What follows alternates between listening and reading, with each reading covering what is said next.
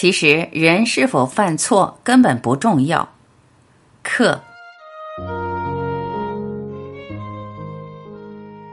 大部分的人从未尝过既然独立的滋味。你或许会搬到山上过着遁世的生活，可是你虽然独自一人，心中仍然充满着经验、概念以及你所学到的知识。基督教的隐修士即使住在洞穴里，也无法既然独立。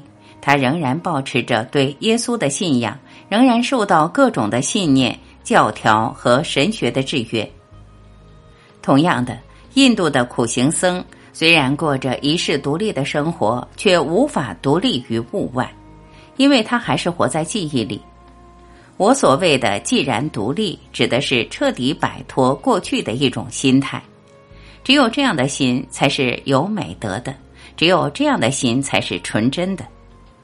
或许你会说，你的要求太高了，在目前的乱世里，人怎么可能过这样的生活呢？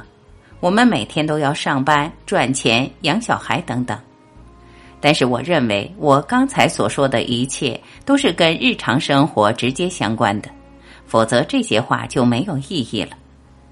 你知道，从既然独立的状态里会生出一种富有活力的美德，这种美德会带来超乎想象的纯真和温柔的感觉。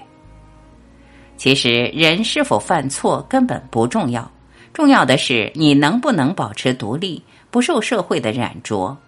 因为只有这样的心，才能觉知到那个超越语言、名相及种种投射的境界。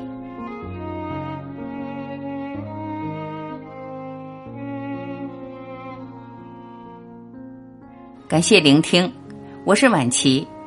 如果您喜欢我播出的节目内容，欢迎您在评论区留言点赞。我会第一时间回复，让我们更进一步的交流。好，我们明天再会。